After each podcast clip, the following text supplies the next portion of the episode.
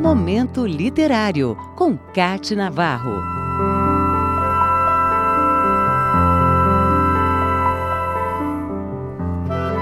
O tempo nosso de cada dia está presente na literatura e nas obras que transbordam palavras para tentar dar significado ao passado, ao presente e ao futuro.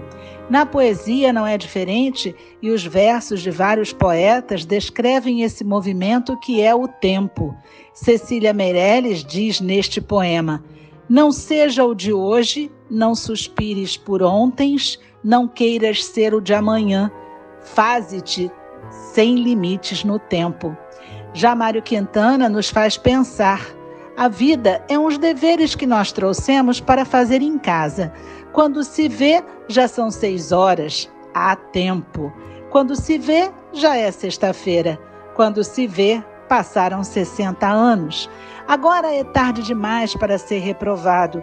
E se me dessem um dia uma outra oportunidade, eu nem olhava o relógio, seguia sempre em frente e iria jogando pelo caminho a casca dourada e inútil das horas.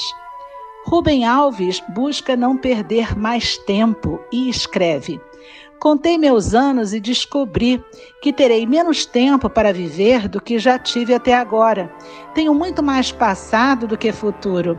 Sinto-me como aquele menino que recebeu uma bacia de jabuticabas. As primeiras ele chupou displicentemente, mas, percebendo que faltam poucas, rói o caroço. Já não tenho tempo para lidar com mediocridades. Inquieto-me com os invejosos tentando destruir quem eles admiram, cobiçando seus lugares, talento e sorte. Já não tenho tempo para administrar melindres de pessoas. As pessoas não debatem conteúdo, apenas rótulos. Meu tempo tornou-se escasso para debater rótulos. Quero a essência. Minha alma tem pressa. Sem muitas jabuticabas na bacia, quero viver ao lado de gente humana, muito humana, que não foge da sua mortalidade, caminhar perto de coisas e pessoas de verdade. E para finalizar, trazemos em fio e o seu por muito tempo.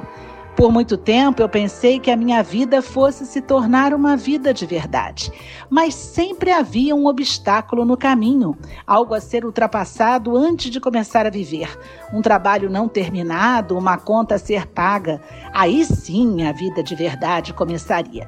Por fim, cheguei à conclusão de que esses obstáculos eram a minha vida de verdade. Essa perspectiva tem me ajudado a ver que não existe um caminho para a felicidade. A felicidade é o caminho. Assim, aproveite todos os momentos que você tem e aproveite-os mais se você tem alguém especial para compartilhar especial o suficiente para passar seu tempo. E lembre-se de que o tempo não espera ninguém.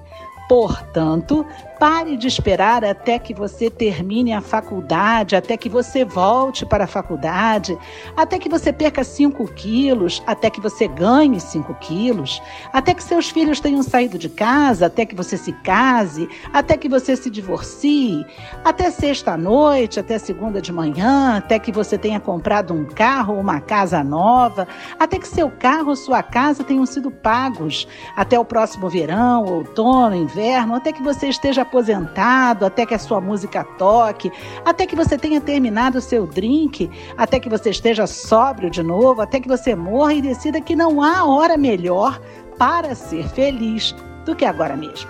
Lembre-se, felicidade é uma viagem, não um destino. Há muito mais obras sobre o tempo, autores e autoras, poetas que se debruçaram sobre ele. Se for possível, encontre o seu tempo para desfrutar destes escritos e viaje no tempo com eles. Momento Literário, com Cate Navarro.